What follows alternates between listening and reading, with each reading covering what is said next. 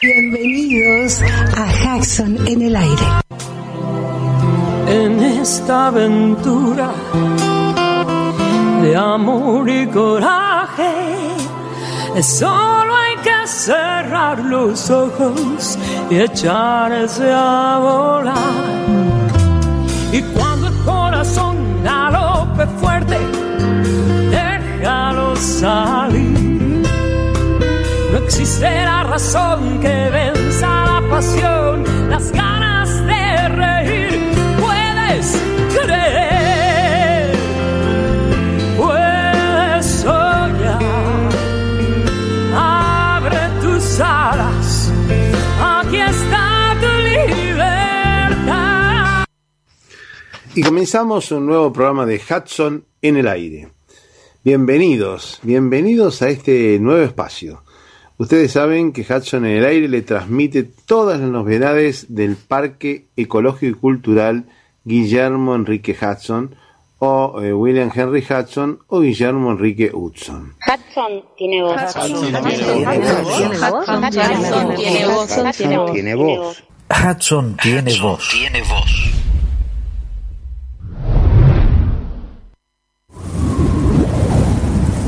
Podía oír el viento en los juncales en los miles y miles de pulidos tallos oscuros coronados de penachos en un pardo rojizo. Grave y misterioso sonido que es para mí la más fascinante de todas las múltiples voces del viento. Tal sensación la debo principalmente a tempranas asociaciones en mi niñez, cuando solía salir a caballo por la vasta extensión de las pampas, en lugares en que los empenachados topes de los juncos llegaban al nivel de mi rostro. La vista de ellos me hacía estremecer, como si se tratara de un brillo sobrenatural o una melodía de los cielos. Aquellos que se deleitan en la música de los pájaros no comprenden cómo puede existir tantas personas completamente indiferentes a ellas que oyen hablar de su encanto o belleza con impaciencia y hasta con incredulidad es probable que en muchos casos la indiferencia sea el resultado de la vida en las ciudades y del efecto embotador que produce sobre el sentido del oído una atmósfera impregnada de fuertes ruidos trepidantes y también la estridencia de la música instrumental a la que están acostumbrados. Nuestra civilización es ruidosa y a medida que aumentan sus ruidos, los delicados y pequeños instrumentos que deben ser escuchados en un ambiente tranquilo van perdiendo su antiguo encanto. Alza su sombra el poncho de la inmensidad, y es mi lejano país una dulce raíz que no sabe olvidar y es mi lejano país una dulce raíz que no sabe olvidar. Y estamos comunicados con Analia Fariñas, que hizo un nuevo trabajo de investigación más profundo sobre el origen realmente de los 25 ombúes, de ese ranchito de Hudson. Y lo va a exponer en un congreso el próximo, este sábado, no, el próximo sábado, un congreso de historia. A ver, ¿nos podés contar un poquito? Bienvenida Fariños a Hudson en el aire. ¿Qué tal? Buenas tardes. Gracias por la invitación a conversar con ustedes. Sí, es una jornada que se hace, que organiza eh, los, la gente de, historia de, Quilmes, eh, que la vienen organizando ya hace varios años. Este año en particular lo van a hacer en recuerdo y en homenaje a Chalvanelo, que que falleció lamentablemente eh, el año pasado, y bueno, y convocan a los investigadores de la zona para que podamos aportar datos eh, de, temas relativos a todo el pago de la Magdalena, ¿no? Yo en particular vengo estudiando hace un año, eh, a partir de que, que, terminé el trabajo del almacén de los Suxon, en el almacén este de tablas que pude ubicar, eh, seguir tratando de profundizar los temas sobre eh, propiamente el rancho de, los Uxon acá en Florencio Varela. Y bueno, eh, a través de, documentación que fui obteniendo principalmente del Archivo General de la Nación, de varias testamentarias y las respectivas sucesiones que se realizaron después del fallecimiento de las personas que habían hecho estas testamentarias. Eh, las sucesiones en, esa época lo que se hacía era un inventario de todos los bienes que se encontraban. Se trata precisamente de propietarios anteriores a, los Uxon de la misma fracción. Eh, entonces se hace un inventario con todo el detalle de todos los bienes, muebles y, bienes físicos eh, que hay en, la estancia y después se hace una tasación de, cada uno de esos bienes para repartirlo entre los herederos. Y es así que pude eh, determinar con, con total seguridad quién fue el que construyó el, la casa donde nació Guillermo Enrique Duxon, porque uno de los propietarios anteriores fue Pascual Llanos, que estaba casado con Bárbara Trejo. Cuando se hace la sucesión de Pascual Llanos, se dice que el rancho era un rancho de, barro y paja, eh, que solo valía 12 pesos, eh, mientras que la fracción valía 125 pesos. La, viuda de este señor, Bárbara Trejo, se vuelve a casar con eh, Damaso Tadeo González. Perdón, en ese, en ese, momento, ¿la fracción qué tamaño tenía? ¿Qué medidas aproximadas tenía? En las mismas dimensiones que las que compró Uxon. 500 varas de frente por 9.000 de fondo. Okay. desde el año 1726, 1726 tuvo esas dimensiones. Que se supone, se supone son las originales, entonces, la medida original. sí, antes había pertenecido a una superficie mayor, que era un pedazo de una suerte de cabezada. Eh, y después, eh, el dueño de ese pedazo de suerte de cabezada, que fue Juan Villoldo, empezó a vender fracciones menores a varios propietarios. Eh, la, el primer propietario que tuvo la fracción fue una familia de apellido Cortés. Sí. Después pasó a, a Pascual Llanos y después pasó a su viuda, pero esta, como había quedado con muchos hijos chicos, ocho hijos chicos, vuelve a casarse rápidamente. En dos años vuelve a casarse. Se casa con este señor Damaso eh, Tadeo González y ella en, su testamento dice que la casa en que habitaban era un rancho que estaba en muy malas condiciones y que la actual casa habitación donde vive fue construida por su nuevo esposo. Correcto, o sea, se presume que había una especie de tapera de barro, un, Exacto. El, anterior era un rancho de barro, de, paredes de barro y de, techo de paja, mientras que esta, eh, en, la, en, la tasación no se la describe demasiado profundamente, pero se dice que es de ladrillos cocidos y ladrillos sin coser y techo de paja. Que ustedes vieron, los que han visitado el rancho, que en un sector donde no tiene revoque, se ve que los las paredes están confeccionadas de ladrillos cocidos y de, ladrillos sin coser, sí, de adobe. Sí, correcto. coincide con la descripción que se da en la, en la tasación. Perfecto. Pero, eh, avanzado el tiempo, este señor que se queda, después de la muerte de, de Bárbara Trejo, él se queda con la estancia, también fallece. Sí. Y se hace una nueva tasación. En esa tasación, el, la descripción que se hace de la propiedad es mucho más precisa, porque se pone la cantidad de metros cuadrados de paredes, la cantidad de metros cuadrados de revoque, la cantidad de, pisos que había, y haciendo un cálculo con las dimensiones actuales que tiene el rancho, esos cálculos coinciden. Es decir, estamos hablando de la misma propiedad. Perfecto. ¿Y esa tasación en qué época se hizo? ¿Esa tasación en qué época se hizo? Segunda tasación se hizo en 1821. Pero este señor se casó eh, con Bárbara Trejo en 1792. Y eh, ella menciona que la casa ya está construida en, su testamento en 1807. Quiere decir que la construcción de, de, esta nueva casa se tuvo que hacer después del casamiento, 1792, y antes de la muerte de esta señora, porque ya lo nombra en su testamento, en 1807. Así que el rancho se construyó entre 1792 y 1807. Perfecto. Eso con seguridad. En la tasación de 1821 se dan más detalles de la edificación Inclusive se dice la cantidad de ventanas que tenía, que tenía tres ventanas y que tenía cuatro puertas. Hoy vamos a ver el rancho, tiene tres ventanas, pero tiene seis puertas, porque también se hablaba de las puertas interiores, ¿no? Se contabilizan las ah. puertas interiores. Quiere decir que hay dos puertas de más, que habría que establecer a ver cuál no es original. Eh, eso es algo que eh, yo creo que el rancho merece que, eh, y el museo debería encarar, hacer un estudio arqueológico de la ubicación original de puertas y ventanas, porque con esta data de la casa, el rancho de los Subson se constituye en el edificio más antiguo en pie de Florencio Varela. Claro. Eso con seguridad.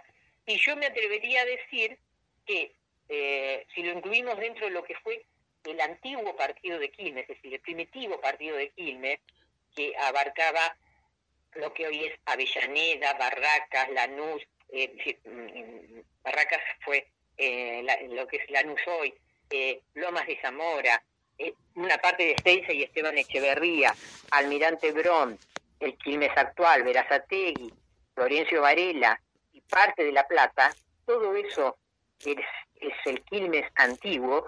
Yo creo que dentro de ese Quilmes antiguo solo hay en pie dos edificios de, esa, de esta antigüedad.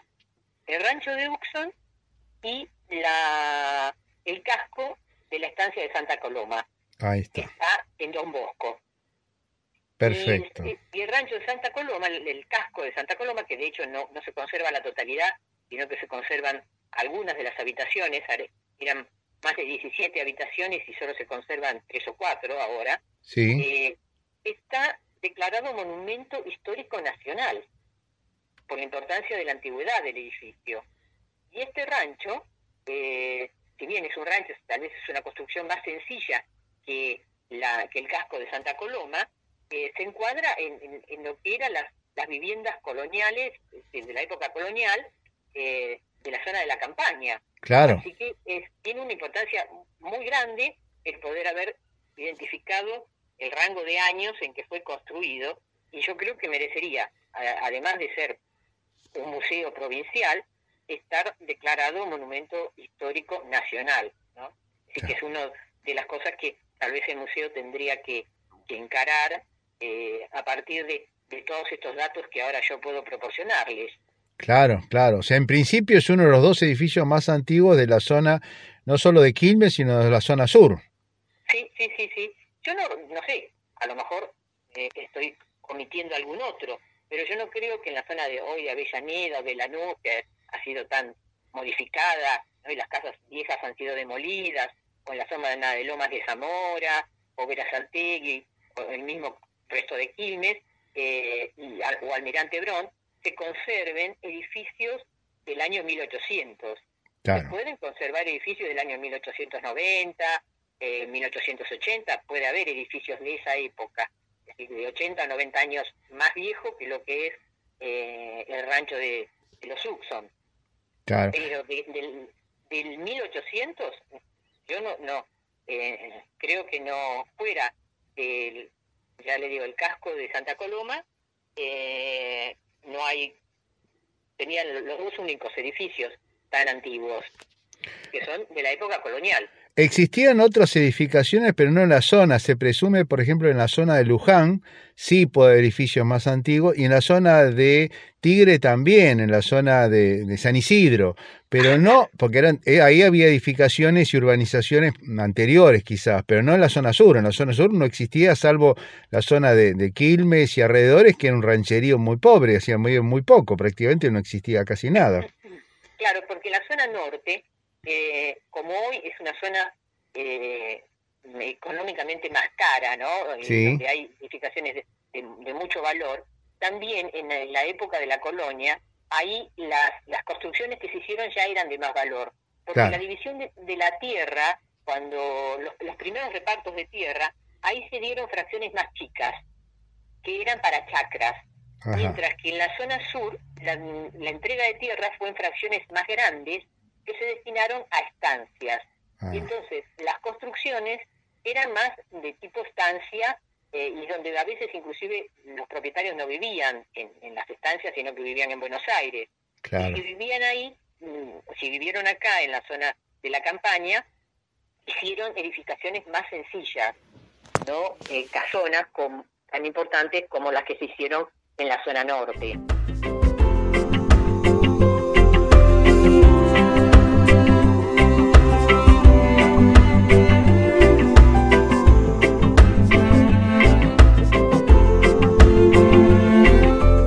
Además, se presume que eh, en la zona sur estaba más expuesto a los ataques de los indios, de los aborígenes.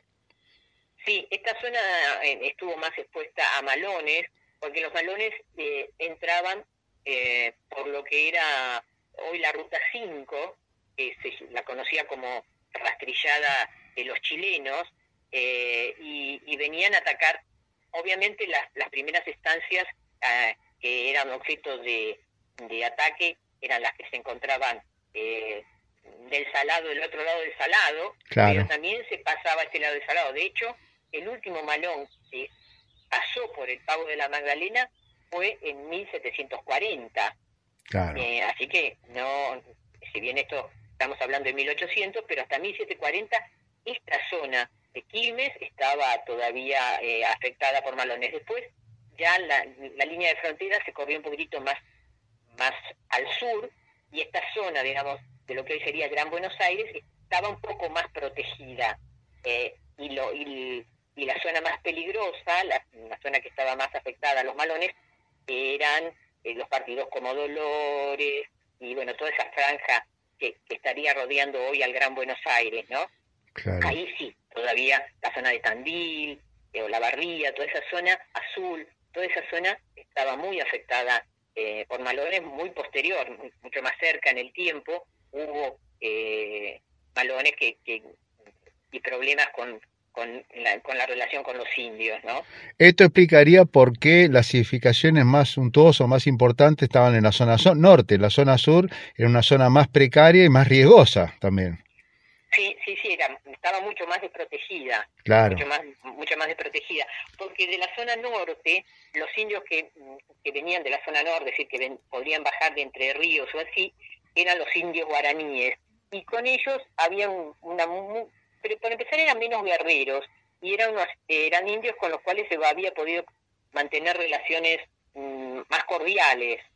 Mientras que los que estaban en Patagonia eh, los, los, pueblos originarios no eran tan beligerantes, pero mm, a partir de, de 1800, del 1825 más o menos, eh, se, se producen oleadas de ingreso de araucanos, de mapuches, que sí eran muy belicosos, y esta araucanización eh, y, la mestización de los araucanos y el sometimiento y mestización que los araucanos ejercen sobre los, los pueblos originarios de la zona de La Pampa y de la provincia de Buenos Aires, eh, genera una situación de mayor, mm, de, hacerlos mucho más belicosos. Eh, así que bueno, por eso, eh, y de hecho, el producto de los malones, es decir, el robo de ganado que se obtenía de las estancias de la provincia de Buenos Aires, se llevaba a Chile. Claro, claro, claro. Bueno, y lo que hoy es la Ruta 5, sí. la conocía como rastrillada de los chilenos. La Ruta 5 es la que empalma, la Ruta 5 es la que empalma con Santa Rosa La Pampa. Exacto. Y esa ruta seguía hasta la cordillera, cruzaba la cordillera y para ahí se llevaba el ganado, el producto de del ganado que se robaba en las estancias de Buenos Aires. De hecho, yo tengo estudios hechos en, en universidades de Chile donde eh, se analiza los mataderos que había en Chile y la cantidad de, cabezas de ganado que se mataba eh, y que obviamente superaba largamente la, cantidad de ganado que se criaba en Chile. Ahí está, ahí está. ¿Y por qué?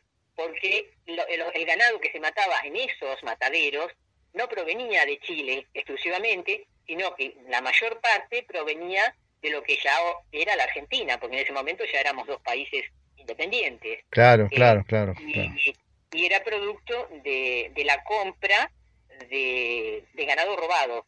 Claro.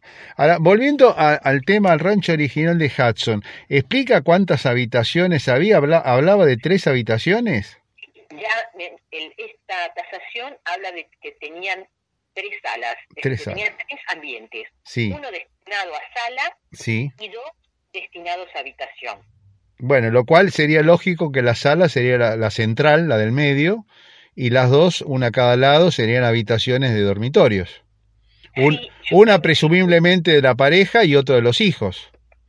Muy probablemente, porque mm, de hecho, cuando uno, mm, por, por, lo menos para 1821, el, la tasación habla de que había tres eh, mesas nueve sillas y varios cajones, balcones para el guardado de cosas. Y todo eso en, un ambiente chico, no. Si, uno de los ambientes chicos fuera la sala, entraría tres mesas y nueve sillas.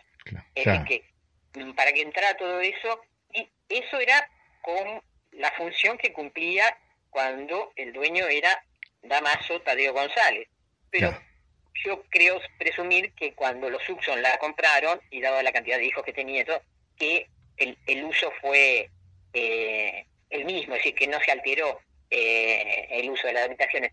Lamentablemente, cuando los eh, fallece el matrimonio Uxon, los hijos hacen una sucesión donde se establece que ellos eran hijos, se, se, agregan las partidas de nacimiento de todos, no encuentran la partida de matrimonio de los padres porque obviamente se habían casado en Estados Unidos. Eh, y bueno, pero el juez en definitiva los declara eh, herederos universales del matrimonio Uxon a los, a los seis hermanos. Eh, pero no se hace un inventario y tasación de bienes. Ah. ¿Por qué? Porque ellos no tenían, no tenían la intención de repartirse la estancia entre los seis hermanos. Se hizo solo un convenio entre todos los hermanos para entregarle un pedazo de tierra al hermano mayor, a Daniel. Sí. Que fue el, pedazo de tierra más cercano a, perdón, a la avenida Uxon, pero que no llegaba a abarcar el, rancho, porque eran, eran los, primeros 300 mm, metros más o menos, 14 hectáreas se le asignó a, a Daniel Uxon, hijo. Y a los demás hermanos les quedó el remanente y todos los, a los otros cinco hermanos le quedó todo el remanente de tierra, eh, el remanente de tierra que no había vendido el padre, porque convengamos que el padre de las nueve mil varas prácticamente se había desprendido de seis mil. Se había quedado solo con un tercio de lo comprado originalmente. Eso fue lo que heredaron los seis hijos.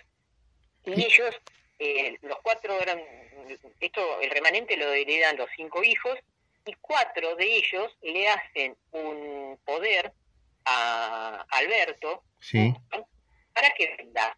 Es decir, que su intención no, no fue quedarse con el rancho. Entonces, no se hizo una tasación, porque esa tasación nos hubiera permitido conocer los muebles, los útiles, el estado de la casa, si había más puertas, si había más ventanas, si había modificado algo. Es decir, eh, en todos los datos que las sucesiones y las, el inventario y tasación aporta en estos casos. Pero como mm, la intención de ellos no fue repartirse todos los bienes entre sí, sino eh, desprenderse de los bienes, claro. Eh, entonces eh, esa esa parte de la sucesión no se realizó. ¿Y cuando se va a Guillermo, no se hace ninguna tasación entonces? No, no, no, no. No, lo que se hace es posterior a la venta de, del, posterior a la muerte de, de los padres, se hace la sucesión, la sucesión está terminada en 1873. Ah. Inmediatamente todos los hermanos, es decir, cuatro hermanos, cada uno de forma individual le hace un poder a Alberto para que venda. Pero no se hace descripción de muebles ni de bienes ahí en ese momento. No, no, no, no. Se hace, y él, él comienza a vender, eh, vende primero a Harvard Núñez Barreto, después vende a un señor eh, Salvador Negroto, y después de esta segunda venta, sí. Guillermo ya parte a, a Inglaterra. Sí. Eh, y, después eh, Alberto todavía vende. a, una persona que se llama Piñone, vende a, y el, resto a Juan Davidson, Daniel, hijo, también le vende a Juan Davidson, ahí desaparece, deja de, pertenecer la tierra a, los Suxon, eh, pero estas ventas, inclusive estas tres ventas, son posteriores a que Guillermo ya ha partido a, Inglaterra. con el producto de las dos primeras ventas, él recibe dinero y, parte a Inglaterra. Claro. Bueno, clarísimo, Analía Fariñas, eh, muy, muy claro. Entonces, eh, el, este, esta jornada se va a realizar el próximo eh, segundo sábado, el último sábado del mes, en el Centro Cultural de las dos, el Centro de las Dos Culturas, ahí en pleno centro de Quilmes. Sí, en Rivadavia. Sí. Eh, Rivadavia, Casimitre. Y mm, la jornada se va a desarrollar durante todo el día, desde las 10 de la mañana hasta casi las eh, eh, 5 de la tarde. Eh, yo pedí poder eh, dar por la tarde mi charla, sí. pero todavía no nos han confirmado los horarios, igual los horarios son aproximados, ¿no? Porque siempre puede faltar un orador o adelantarse, pero bueno, el cronograma definitivo todavía no lo tengo. Cuando, cuando me lo alcancen, me lo pasen por, por correo eh, electrónico, eh, voy a hacerlo circular entre los sonianos para aquellos que, que tengan disponibilidad de tiempo y ganas que puedan alcanzar hasta, hasta Quilmes para, para poder escucharlo. Perfecto, entonces sería el sábado 24, ¿no? 24 de junio a la tarde en horario definir. Perfecto. Bueno, bueno, esperemos encontrarnos ahí, vamos a divulgarlo para que venga la mayor cantidad de Hatsoneos. Recordemos que esto es libre y gratuito, supongo. Sí, sí, sí, por supuesto. Perfecto. Y el edificio de las dos de las eh, culturas de Quilmes, un edificio majestuoso, fue la antigua y la primera municipalidad de Quilmes, un hermoso edificio, así que es un lugar... Vale la pena nada más que por conocer y ver el edificio. Exactamente, yo lo he conocido por otras actividades y vale, vale la pena visitarlo, vale la pena visitarlo. Bueno, Darío Fariñez, un gusto escucharte y esperemos encontrarnos en, el sábado en estas jornadas, eh, jornadas históricas de Quilmes. Sí, ojalá que así sea y muchas gracias por interesarse por el tema. No, muchas gracias a vos. Hasta la próxima. Dice, las historias que se contaban sobre Rosas eran fascinantes. Se decía que por las noches se disfrazaba con ropa humilde para que no lo reconocieran y recorría la ciudad. Visitaba los barrios más pobres y conversaba con el pueblo. Con los años me di cuenta que muchos de los relatos de sus aventuras por las noches eran inventados. Los gauchos vecinos con los que siempre hablaba sobre pájaros eran tan creativos como exagerados. Pero una de esas leyendas, la canción o el cuento del venteveo, me cautivó y no me importó saber si era cierta o producto de la fantasía criolla. El venteveo es un pájaro muy común en el país.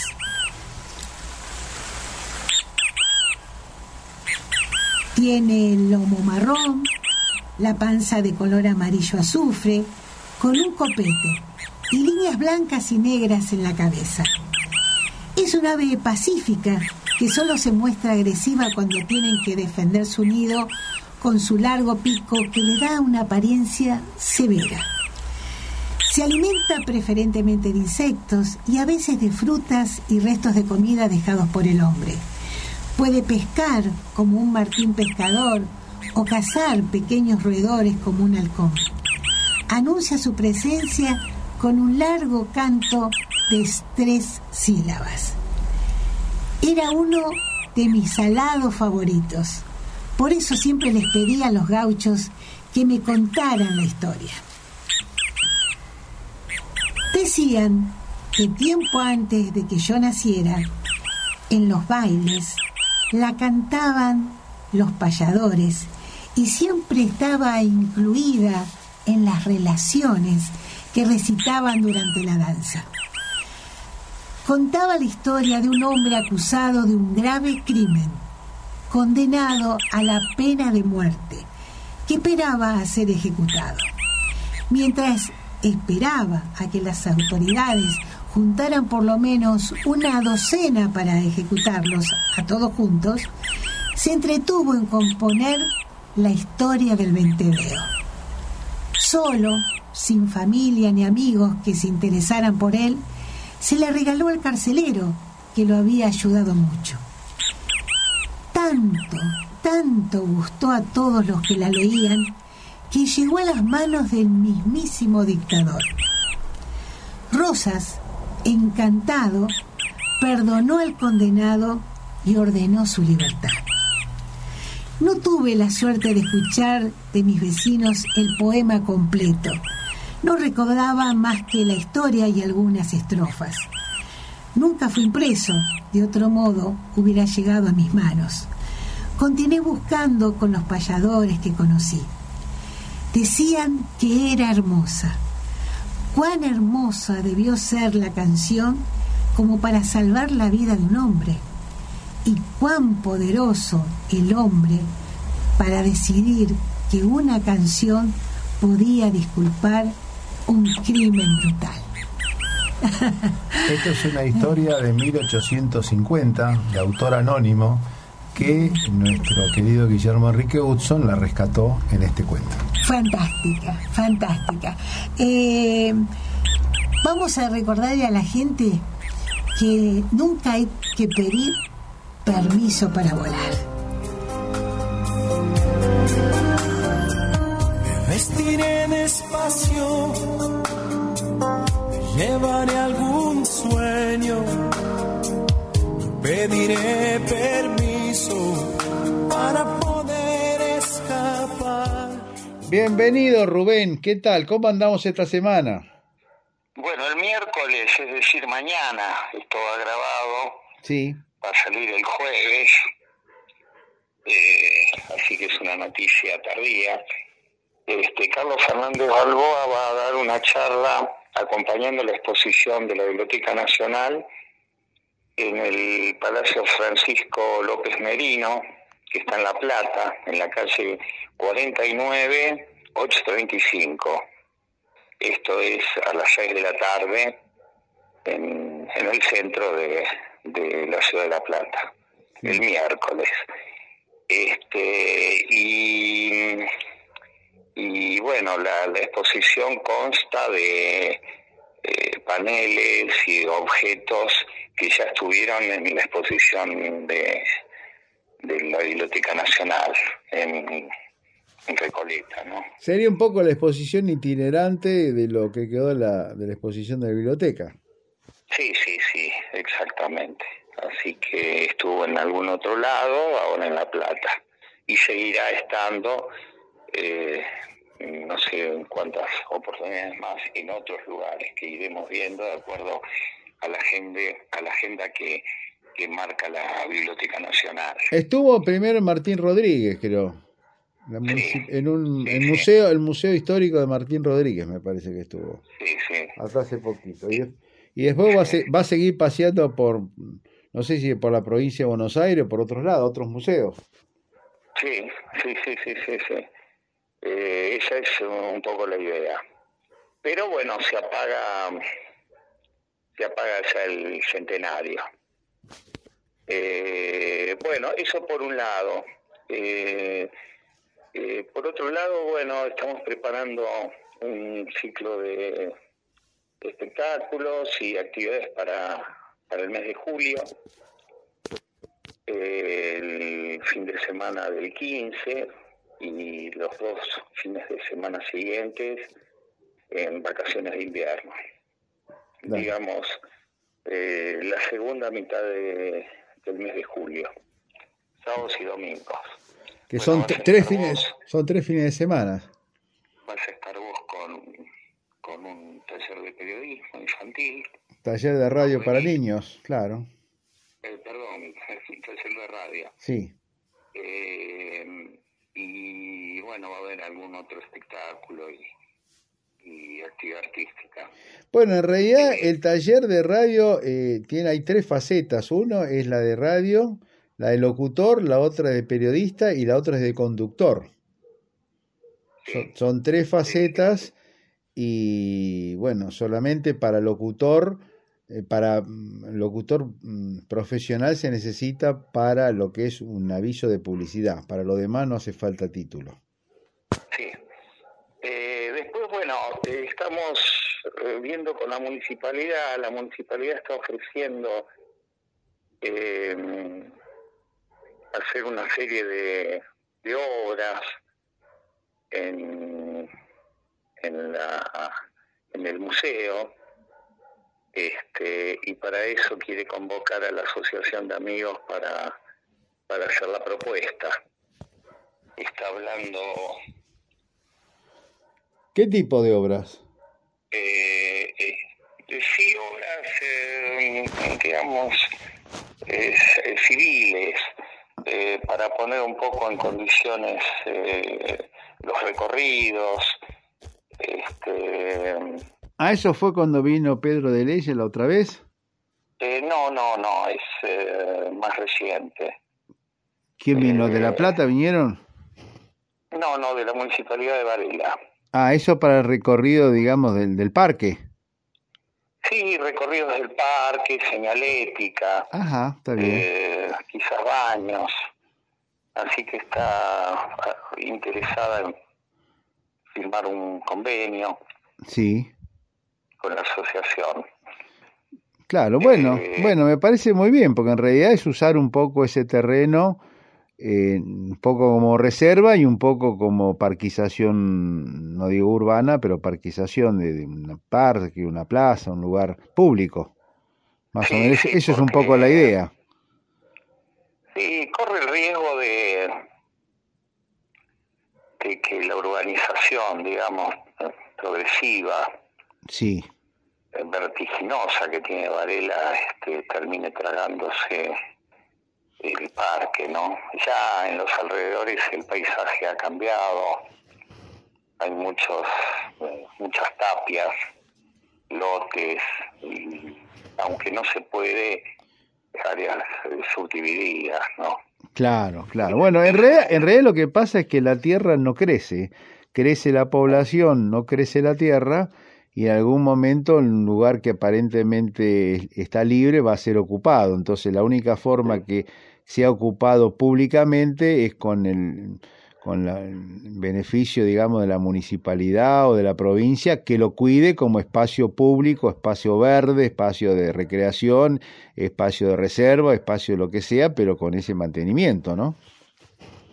Sí, siempre la inminencia de, que puede ser ocupado informalmente, como ocurrió con el predio vecino, claro, ciudadano de origen chino, ¿no? Sí, sí, sí, sí en donde, bueno, se le metió una urbanización este, de un día para otro, ¿no?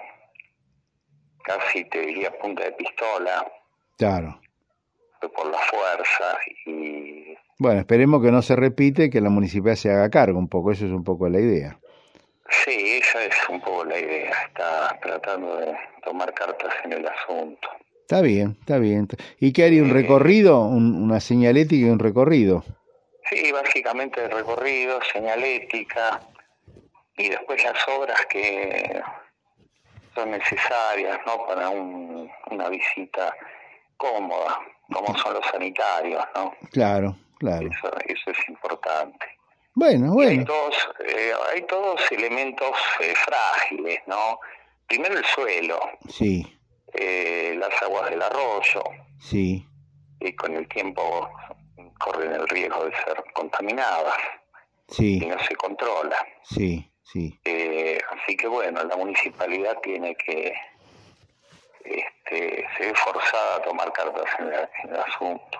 Bueno, me parece una buena una buena noticia, me parece importante que se haga cargo. esto, esto, es inminente. Está bien. Así que habría que celebrar una reunión los miembros de la asociación de amigos para eh, bueno aprobar este convenio. Claro claro. Eh, también en, en, los alrededores hacen falta y en esto se suman los vecinos no eh, iluminación mejoramiento de las calles. Ya ha habido un, un avance importante con el hospital de, perros y, mascotas. Y también pusieron luminarias nuevas sobre la avenida Hudson. Eh, sí, sí, O sea, ahora está iluminada. Sí, sí, sí. Eh, y, faltan, faltan servicios. Así que es el, un postergado rol que debería cumplir la, la municipalidad y que ahora está, eh, bueno, analizándolo de manera, este, bueno, seria, ¿no? Eh, postergadísima, ¿no? En el distrito. Claro, claro. Y todos los distritos, Avellaneda. Pero yo creo, yo creo que forma parte de un plan general. Yo lo veo porque veo otros lugares que también están cambiando y lo veo como un plan general sobre todo todo el área del AMBA, del área metropolitana, que o las municipalidades toman cartas en los asuntos, posiblemente guiados por, por el gobierno de la provincia, o pueden ser tierra de nadie o de cualquiera que sea el que lo tome primero, el más audaz, el más pistolero, el, el que lo tome en forma desordenada, o sea que no tiene otra alternativa que me parece la mejor que la municipalidad se haga cargo, me parece la más, lógica. Lo que en una época se llamaba planificación, vos sabés que en un momento existía lo que se llamaba planificación urbana, y durante algunas décadas ha quedado en suspenso esto, y hoy día con el crecimiento casi explosivo del AMBA, del área metropolitana, es imprescindible volver a hacer esto. O sea, planificar los espacios públicos y privados en una forma concreta para que no haya eh, dudas, ambigüedades de un terreno que pueda ser tomado o no ser tomado, o se tiene que quedar bien claramente establecido qué uso tiene, me parece lo correcto. Eh, sí, en el museo tenemos una zona eh, que corresponde a una reserva natural y no tiene correspondencia con la zonificación, el uso de los suelos, ¿no? Hay zonas para residencias, zonas para casas quintas, para áreas de eh, agricultura. Eh, es decir, eh, planeamiento ha estado un poco ausente, ausente o rezagado con el desarrollo. Claro, bueno. Y en los últimos tiempos, bueno, la aparición de un barrio de un día para otro es, es ya disparatado, ¿no? Claro, bueno, esto ocurre en muchas partes porque cuando se hace un barrio o hacen algún asentamiento, implica una serie de servicios que no tienen. No, O sea, no es, eh, no es así tan simple como aparece acá. En otros lugares, en otras latitudes del mundo, cuando se hace un lugar de residencia, se planifica que tiene que tener redes de agua, redes de luz, redes de gas, etcétera, cloacas, etcétera, etcétera, etcétera. Si no, no se pueden asentar en cualquier lado. O sea, hay que planificarlo. Eso se planifica, no se hace en cualquier parte, se hace donde está planificado. Y acá hubo una ausencia, realmente una ausencia municipal, digamos, de todo esto, ¿no? Sí, el espacio también libre es un recurso escaso cada exacto, día más. Exacto. En lugares, en lugares eh, así que bueno, estuvo el domingo también en paralelo la cátedra de planeamiento. Ah, ¿quién estuvo? De la Universidad de Buenos Aires. No recuerdo el nombre del jefe de cátedra con unos alumnos, unos 10 alumnos. ¿Que de la UBA? De la UBA. Ajá. Y bueno, eh, no tiene nada que ver con la iniciativa municipal. ¿Y qué estuvieron haciendo? Y estuvieron eh, viendo todos los elementos con, con la subdirectora de, con la directora de planeamiento municipal, Ajá. Graciela Songini, y bueno, todo eh, coincide con, con esta tendencia, ¿no? Yo te decía que Avellaneda está trabajando intensamente en la costa, sí. en la zona de las quintas de Sarandí y Villa Domínico, que sí.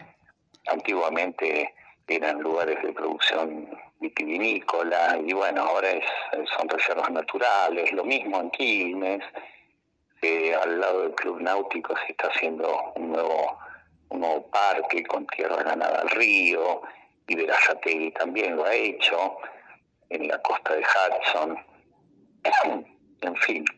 Bueno, me parece bien incluso la participación de las universidades me parece bien porque es lo, correcto, digamos, por lo menos, al menos que den alguna opinión, que seguramente lo deben tomar como clase de estudio para los alumnos, pero eso puede servir, puede servir como una base para las futuras planificaciones. Sí, en el caso de la universidad están haciendo un trabajo... Un trabajo práctico. Final, claro, un trabajo final, son casi todos arquitectos. Ah, está bien. Eh, a pasos de de recibirse. Así que van a ser colegas tuyos y bueno, la planificación es eh, un eje importante del urbanismo, ¿no? Y bueno, ojalá se dé en, Varela y al no haber tantos espacios libres, el intendente entiende que eh, el lugar clave es el, museo, ¿no? El Museo Hatch. Bueno, me parece una muy buena opinión del, del intendente Watson y me parece bien la colaboración con los con las universidades que son los que deben otorgar, digamos, su, su punto de vista más técnico, más profesional sobre el tema. Sí, y lo lo pero también pero, pero también tiene que tener la el visto bueno de la asociación de amigos, porque no en un territorio que es privado también tiene que tener consentimiento nuestro. Por, sí, por eso te decía que hay que hay que hacer una reunión y bueno evaluarlo. Perfecto. Con la mayor la mayor cantidad de, de amigos y hudsonianos, ¿no? Me parece bien, me parece eh, bárbaro. Porque no es un terreno público, sino un terreno privado. Claro.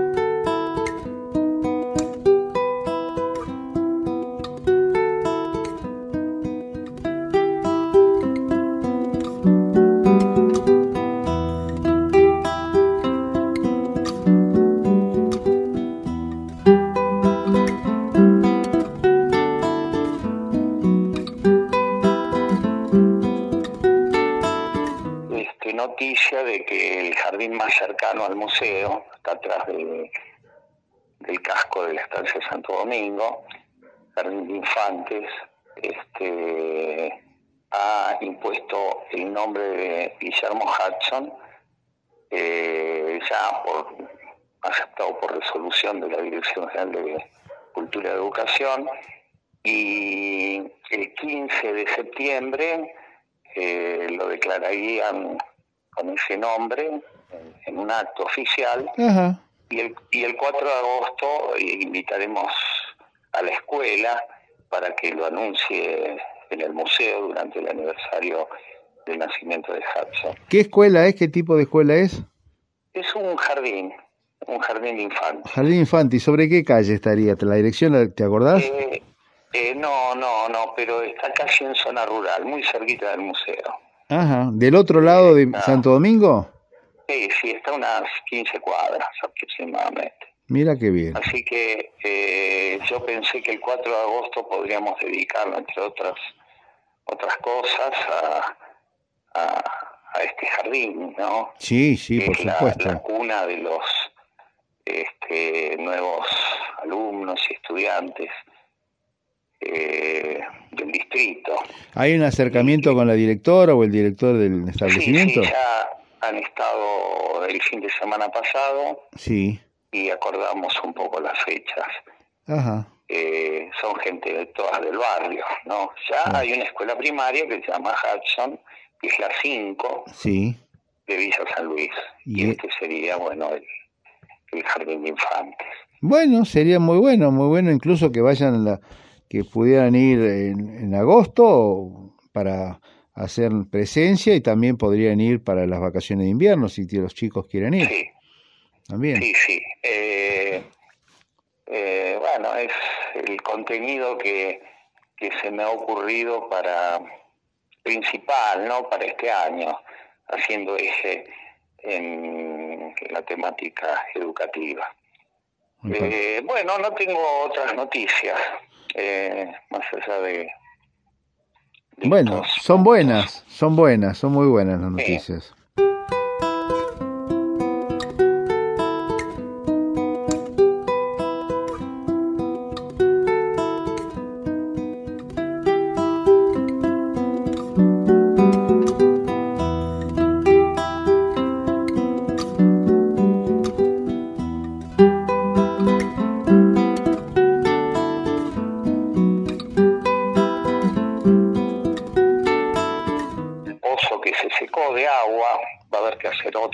Lamentablemente. ¿Se secó, no apareció, no filtró más con la inundación? Y este, el agua está a 28 metros. Sí. Y el pozo tiene 32, según lo que nos dijo el, técnico, ¿no? Así que hay una columna de, de 4 metros de agua que es insuficiente. Ah. La, bomba la bomba tendría que estar mucho más profundo. Ah, tendrían que, profundizar el pozo, claro. Es más, es más barato hacer un pozo nuevo. Que profundizar ese. Que profundizar ese pozo que ya está encamisado. Claro, claro. Eh, recordemos que el Puelche estaba. El Puelche está a unos 50 metros. ¿Y a qué, a qué altura está el, pozo? ¿En qué sector? Y la bomba estaba a unos 24 metros. ¿En qué sector? ¿Donde estaban los sanitarios? Eh, sí, sí. Ah, claro, es una parte alta, es una parte alta, hay una especie de loma, hay como 10 metros más de altura. es un poco alto. Claro. Y cuatro, una columna de 4 metros de agua. Es poco. Eh, no alcanza para la bomba, es poco. Es decir, extraería el agua y se secaría rápidamente. Claro, y sería agua, agua con poco, casi con barro, muy poco, sí, claro. Eh, muy poco, sí. Está... Así que yo tenía entendido que cuando perforaron el pozo, este, habían hablado de 50 metros, pero evidentemente eh, no los tiene. Claro. ¿Cuánto quedó al final? 20... 32. 32 metros de profundidad, claro. Y hay agua 28, así que eh, no alcanza. La sequía ha sido muy dura. Salvo que siga lloviendo y vuelva a aumentar el caudal. Podría ser. podría ser, es poco probable. Tendría que haber otra gran lluvia, un par de grandes lluvias para que vaya subiendo, porque el agua va percolando de a poco, de a poquito. Sí, sí, pero eh, tarda tiempo. esa, esa napa es el, lo que se llama pampeano. Sí tarda en llenarse. No así la freática, es la más, la menos profunda. Claro, incluso de la freática puede ir pasando. A veces hay, hay lugares donde pasa y lugares donde no pasa, depende, porque está todo medio quebrado eso. Está, sí, sí, está mezclado. Mezclado, sí, fracturado. En algunos lugares la freática aflora, ¿no? Sí, incluso tampoco es bueno que pase porque pasa contaminado, así que tampoco es bueno. Sí, la, freática se filtra, para eso son las camisas del pozo. Sí. Para evitar que la freática pase al pozo. Claro. Y después de filtrarse por esos mantos entre 15 y 20 y tantos metros, aparece el pampeano. Claro. Y bueno, por último, la el acuífero Puelche. Claro, eh, así que tenemos inutilizado ya ese pozo. Bueno, vamos a, vamos a, hacer tener que este, recurrir a la provincia para que financie un pozo nuevo. Bueno. Y seguramente una nueva bomba de agua. Bueno, esperemos. Todavía no me fui, sin embargo ya no estoy aquí Esta es la primera vez que los miedos no me están comiendo. Decidí. Pongo en riesgo mi destino porque ya debo partir. Hacia otra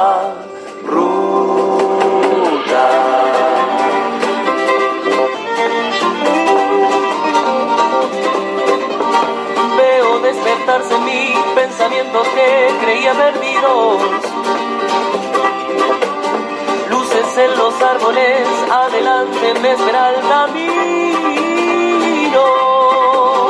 Me llevo los impulsos que fundieron los colores de mi voz. Chao, chao.